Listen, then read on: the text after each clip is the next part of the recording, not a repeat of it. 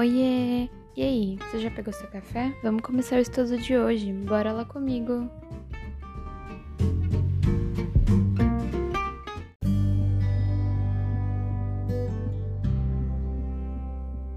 Dando continuidade ao nosso estudo, nós vamos para o capítulo 2 de 1 João, versículo 7. O novo mandamento. Amados, não lhes escrevo um mandamento novo, mas um mandamento antigo que vocês tiveram desde o princípio. Esse mandamento antigo é a palavra que vocês ouviram. Por outro lado, o que lhes escrevo é um mandamento novo. Aquilo que é verdadeiro nele e em vocês. Porque as trevas vão se dissipando e a verdadeira luz já brilha. Quem diz estar na luz, mas odeia o seu irmão, está nas trevas até agora. Quem ama o seu irmão permanece na luz, e nele não há nenhum tropeço. Mas quem odeia o seu irmão está nas trevas, anda nas trevas e não sabe por onde vai, porque as trevas lhe cegaram os olhos. A vitória do maligno sobre o maligno. Filhinhos, escreva a vocês, porque os seus pecados são perdoados por causa do nome de Jesus. Pais, escreva vocês porque conhecem aquele que existe desde o princípio. Jovens, escreva vocês porque vocês têm vencido o maligno. Filhinhos, escrevi a vocês porque conhecem o Pai. Pais, escrevi a vocês porque conhecem aquele que existe desde o princípio.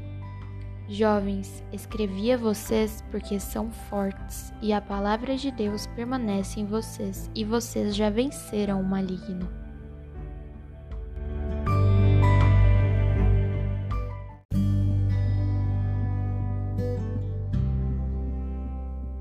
Aqui João fala aqui sobre o novo mandamento.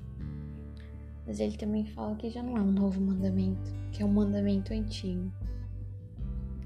E porque ele fala que ele escreveu um novo mandamento, é aquilo que é verdadeiro nele e na gente. Porque as trevas elas já estão se dissipando e a verdadeira luz já brilha. E o que ele quer dizer com isso? Sobre a verdadeira luz já brilhar. É Jesus Cristo. Jesus Cristo já morreu e ressuscitou na cruz pela gente. Então, por ele ter vencido a morte, ele ascendeu aos céus, a luz dele já está brilhando. E, e é aquilo, nós não podemos deixar que colocar a nossa luz embaixo da, da mesa que não vai iluminar o local que a gente está. Então a nossa luz tem que estar tá no teto aparente para todos, iluminando a todos. E como que a gente pode fazer isso? Vocês já pararam para pensar?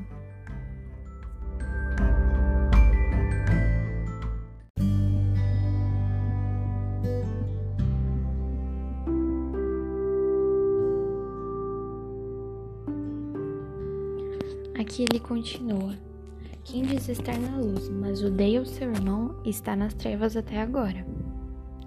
Porém, quem ama o seu irmão permanece na luz e nele não há nenhum tropeço. A gente consegue observar que o ódio ele ele é um pecado. E quando a gente fala que a gente está na luz, que a gente é cristão, mas a gente odeia o nosso irmão, a gente odeia o nosso próximo, isso não significa que a gente está na luz, significa que a gente não saiu das trevas ainda. Significa que ainda estamos em pecado. E aqui ele fala que nós devemos amar o nosso irmão para que a gente permaneça na luz. E assim não vai ter nenhum tropeço, não vai ter nada para nos fazer cair.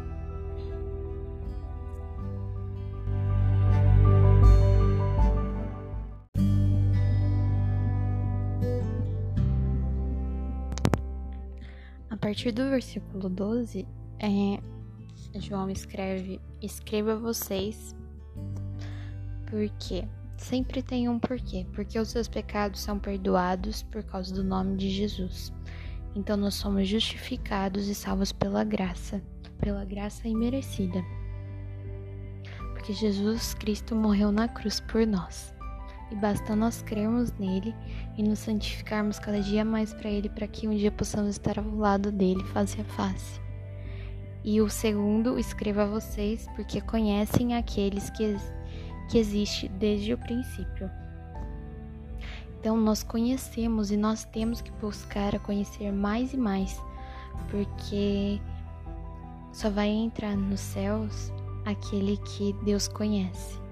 Então, para que nós sejamos conhecidos por Deus, nós temos que buscar conhecer mais Ele. Então, nós temos que ler a, a palavra dele constantemente e estar cada dia mais na presença dele. O terceiro, escreva vocês porque vocês têm vencido o maligno. E como que a gente vence o maligno? Aqui ele escreveu direcionado para nós jovens. Ele escreveu isso porque nós vencemos o maligno a cada dia que nós lemos a palavra de, de Deus, que é por meio da palavra que Deus fala conosco. Então, nós nos revestimos com a armadura dele. Então, ele, Deus sempre está cuidando de nós, nos livrando de todo o mal.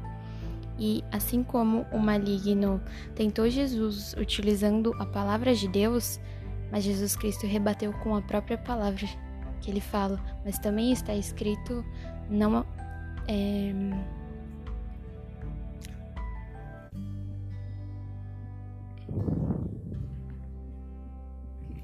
não tentarás o Senhor teu Deus.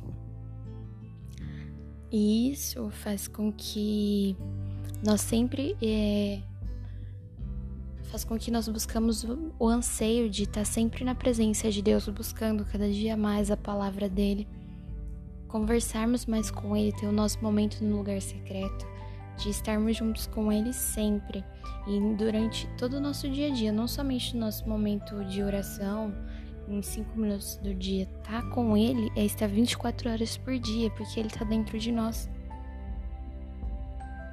E tudo que nós fizermos, nós temos que orar para Ele consagrar tudo a Ele, porque nós fazemos tudo para honrar e glorificar o nome dele.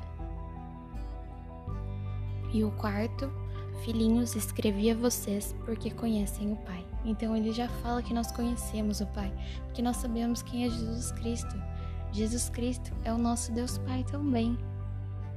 E daí o quarto é Escrevi a vocês porque conhecem aquele que existe desde o princípio.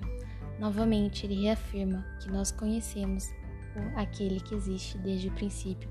Nós conhecemos Deus Pai, nós conhecemos Jesus Cristo e nós temos que ansiar a conhecer cada dia mais e mais, mais e mais, porque o nosso Deus ele é infinito. Então não tem dimensão. Nós não conseguimos ter a dimensão completa de como Deus é. Então, a cada dia que nós abrimos a nossa Bíblia, cada dia que nós buscamos estar na presença de Deus, sempre vai ter coisas novas, coisas novas de Deus pra gente. E por fim, ele escreve para nós jovens novamente: escrevi a vocês porque são fortes e a palavra de Deus permanece em vocês e vocês já venceram o maligno. Então nós somos fortes, mas por que nós somos fortes?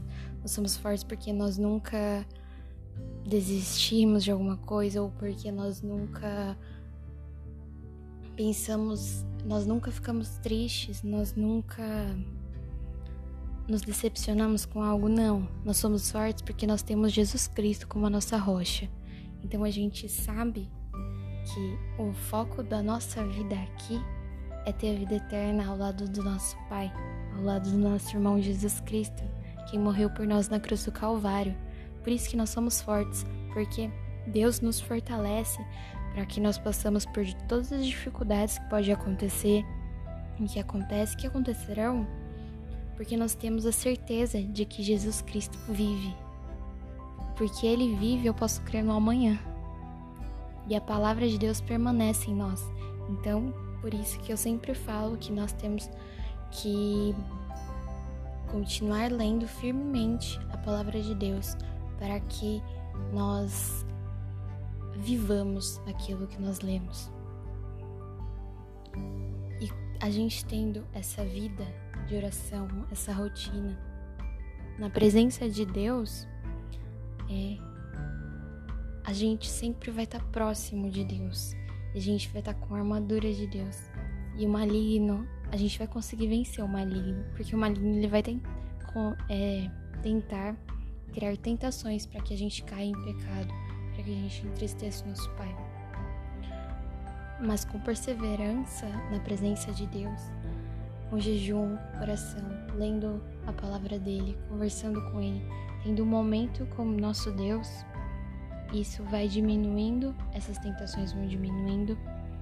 Essas tentações nunca vão deixar de existir, mas a gente tem que alimentar o nosso espírito para que a gente consiga cada dia mais vencer o maligno.